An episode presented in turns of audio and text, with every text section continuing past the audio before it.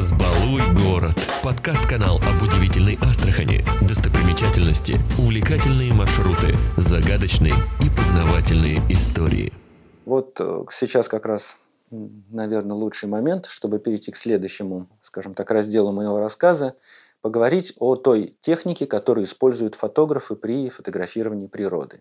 Как правило, э, обычные фотоаппараты, которыми фотографируют людей, они не очень хорошо подходят для фотографирования природы, потому что человеку мы можем сказать, подойди, пожалуйста, поближе, я тебя сфотографирую. Животному мы не можем сказать, подойди, пожалуйста, поближе, я тебя сфотографирую. Поэтому, как правило, а, для фотографа увлечение природой начинается с покупки специализированных объективов. Сами по себе вот фотоаппараты, фотокамеры, то есть то, что фотографы называют боди, не очень сильно влияют. Главное подобрать правильно именно телеобъектив ну или телеобъектив, или пейзажный объектив, или макрообъектив. То есть это все специализированные виды объективов. Они отличаются э, фокусным расстоянием. То есть э, супер телеобъективы, так называемые, такие они обычно большие, длинные, тяжелые, это то, благодаря чему мы фотографируем прежде всего птиц, но и других животных с большого расстояния. У них обычно, как правило, большое фокусное число, то есть 500-600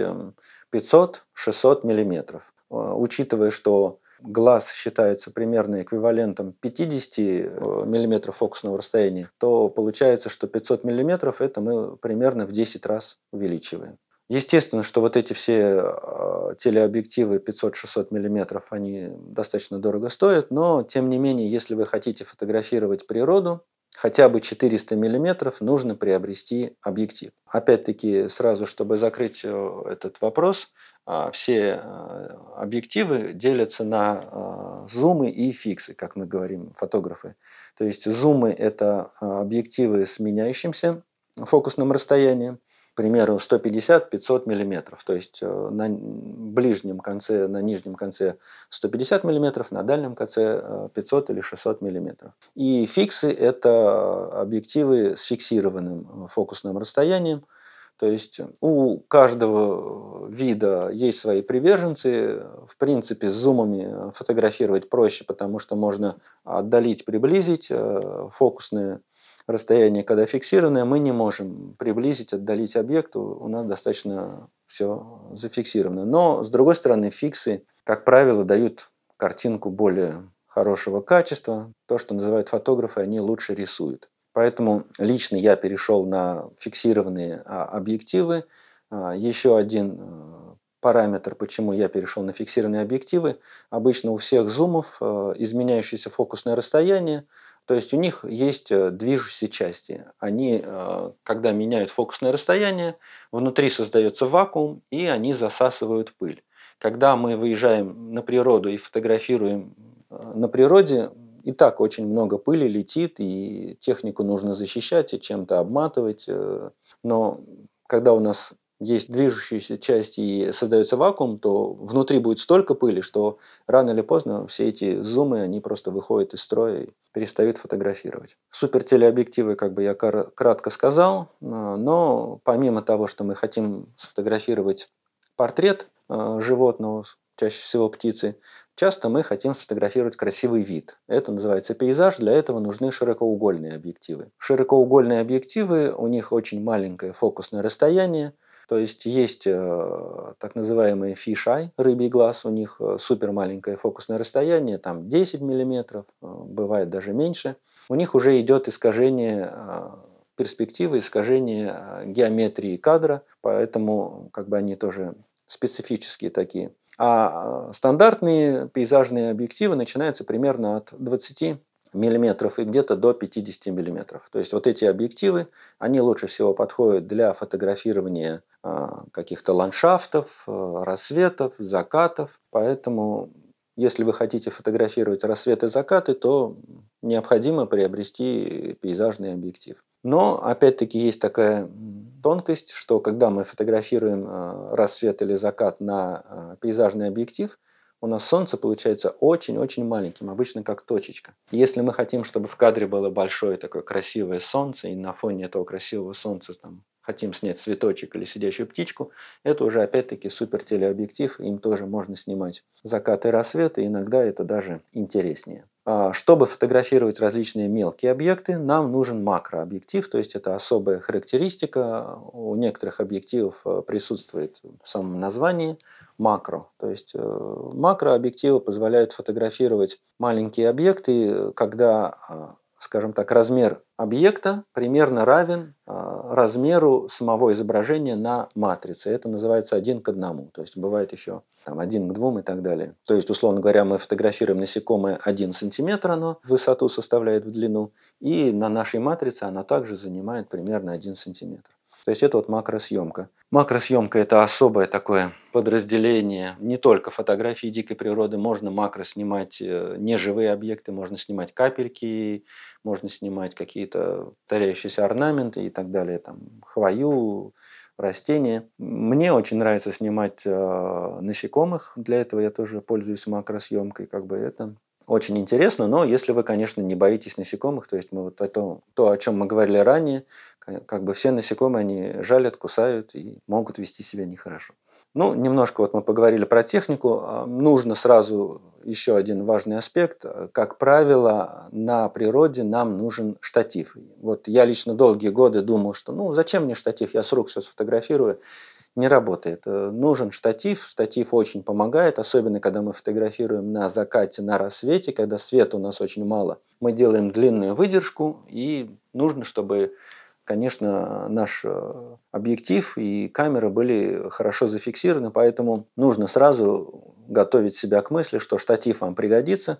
Причем штатив, как правило, нужен очень прочный. Они не дешевые тоже, но вот хороший штатив – это необходимая вещь для фотографа. Вспышка. Не все фотографы используют вспышки при фотографировании именно дикой природы. Лично я не очень люблю использовать вспышку. Мне кажется, что когда мы фотографируем, особенно макро со вспышкой, а, кадры получаются плоскими, мы видим много теней и так далее. А, подсветку я использую, но не вспышку. Вспышка все-таки она вот... Все макрофотографы, как правило, когда используют вспышку, используют специальные а, различные пластиковые такие вот заслонки, экраны, чтобы рассеять свет от вспышки, потому что вспышка действительно это очень жесткий свет получается и не очень это красиво. То есть вот э, вспышка и штатив это тоже необходимый элемент экипировки фотографа. Следующий наш важный глава моей книги, о которой я говорил выше, и в принципе это очень важно для любого фотографа, который фотографирует природу, нужно знать, где можно встретить что-то интересное. То есть э, вот учитывать э, географические особенности региона, в частности вот Астраханская область. Если мы говорим про Астраханскую область, то на самом деле у нас очень такой своеобразный э, регион, даже на карте, если на него посмотреть, у нас такой он вытянутый на 400 километров вдоль Волги. И в чем особенность нашего региона? То есть значительную часть территории нашего региона составляет дельта. А, сперва это дельта Волги и Ахтубы, затем э, уже множество рукавов, Волга разделяется на огромное количество различных протоков. А, дельта – это особый э, мир водно-болотных угодий, в которых встречаются много птиц, много специфических э, животных, много амфибий, тех же ужей и так далее. И э, кроме этого, если отойти от непосредственно дельты Волги, буквально на 10 километров в Астраханской области начинается пустыня. Причем в Астраханской области пустыня местами бывает прям вот такая вот настоящая кинематографическая пустыня, когда у нас барханы, песок, саксаулы, джузгун, то есть другие вот эти вот э, пустынные такие растения растут. Э, верблюжья колючка у нас, куда ни плюнь, она практически везде есть. На самом деле для фотографа это очень интересно, потому что барханы это, это просто потрясающий объект. Для, в качестве фона он просто шикарный. И когда мы фотографируем рядом с барханом на бархане, это очень интересно. Будь это животное или там многие привозят э, женщин, фотографируют на барханах, это тоже очень красиво. То есть вот для практически всей России Астраханская область чем интересна? Тем, что у нас есть э, то, чего нет больше нигде. У нас есть пустыни, настоящие вот такие барханные пустыни, и у нас есть потрясающие водно-болотные угодья. Возможно, можно э, сравнить наши водно-болотные угодья там, с Доном, и другими какими-то руслами рек. Но все-таки вот э, Волга одна из самых э, крупных э, рек. Ну, дальше, раньше мы все время говорили, что она там чуть ли не самая крупная река в мире. Но в Европе она точно самая крупная. И, конечно, у нас дельта очень интересная. И вот основная наша особенность – это вот водно-болотные угодья, песчаные барханы.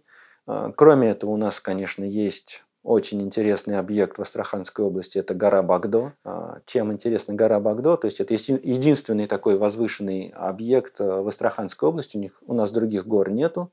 Он сам по своему строению очень интересен тем, что гора Багдо, она красная, то есть когда ее фотографируешь, она такая чуть ли не кроваво-красная, такая очень интересная. И, конечно, вокруг э, горы Багдо растут очень интересные растения.